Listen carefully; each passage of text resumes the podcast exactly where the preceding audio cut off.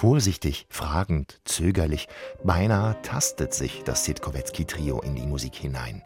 Doch schon ein paar Takte später zeigt sich Beethoven wieder von seiner resoluten Seite.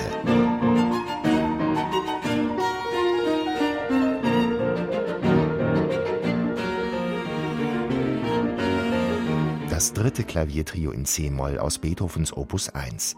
Kaum zu glauben, dass Joseph Haydn seinem Schüler Beethoven nach der Uraufführung empfiehlt, dieses dritte Trio lieber nicht zu veröffentlichen. Die Leute würden es nicht verstehen. Das ist 1793, 94. Und der junge Beethoven ist not amused. Außerdem soll sich Haydn gewaltig geirrt haben. Die drei Klaviertrios Opus 1 werden 1795 gedruckt und sind ein Verkaufsschlager. Und gerade das dritte Trio ist sehr beliebt, weil es die kompositorische Handschrift Beethovens eben am deutlichsten trägt.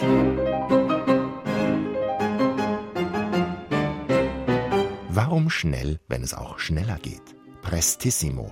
So will Beethoven den vierten Satz, das Finale seines C-Moll-Klaviertrios. Moment mal, C-Moll, war da nicht was? Genau, auch die Partitik, das dritte Klavierkonzert und die fünfte Sinfonie stehen in C-Moll. Werke voller Dramatik und Selbstbewusstsein, mit denen Beethoven sagt, seht her, so komponiere nur ich. Und genau mit dieser Haltung schreibt er schon als 24-Jähriger.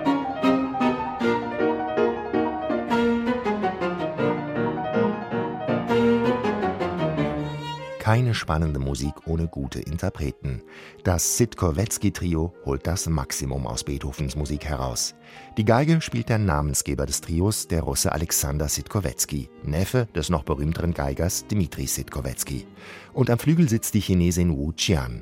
Beide sind Gründungsmitglieder, spielen seit 2007 miteinander und haben inzwischen geheiratet.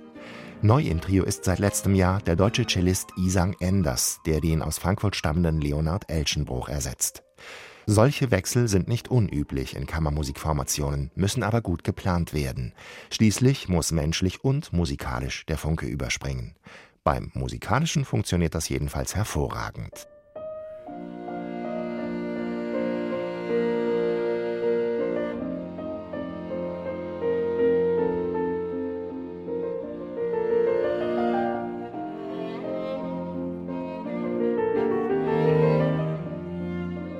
Friedliche Heiterkeit verströmt das Sitkowetzki-Trio im zweiten Stück seiner CD. Ein Allegretto in B-Dur, ein Stück, das Beethoven 1812 komponiert für seine kleine Freundin Maxe Brentano zu ihrer Aufmunterung im Klavierspielen. Maximiliane Brentano ist damals erst zehn und Beethoven muss Maxe sehr gemocht haben. Ein leichter Klavierpart mit Fingersätzen, nicht zu anspruchsvolle Violin- und Cellostimmen und trotz dieser Einfachheit gelingt Beethoven ein zauberhaftes Stück, das das Sitkowetzki-Trio mit Hingabe spielt.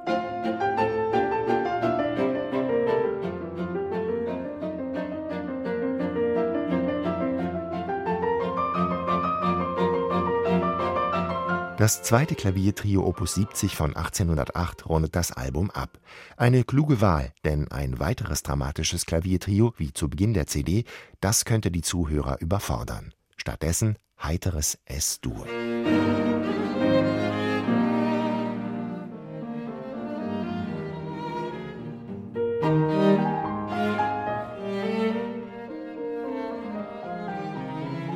Die Musik fließt und strömt, federt und tanzt mit großer Natürlichkeit und Leichtigkeit. Das Sitkowetzki-Trio zeigt, dass es die ganze Ausdruckspalette Beethovens beherrscht. Neben schroffen Kontrasten wie im C-Moll-Trio, die mich in Atem halten, verbreitet sich hier im S-Dur-Trio geradezu entspannte Freude, die sich gleich auf mich überträgt. Mit dieser Kombination von Klaviertrios leistet das Sitkowetzki-Trio einen hörenswerten Beitrag zum Beethoven-Jahr. Und ich freue mich schon auf die zweite CD der geplanten Gesamtaufnahme.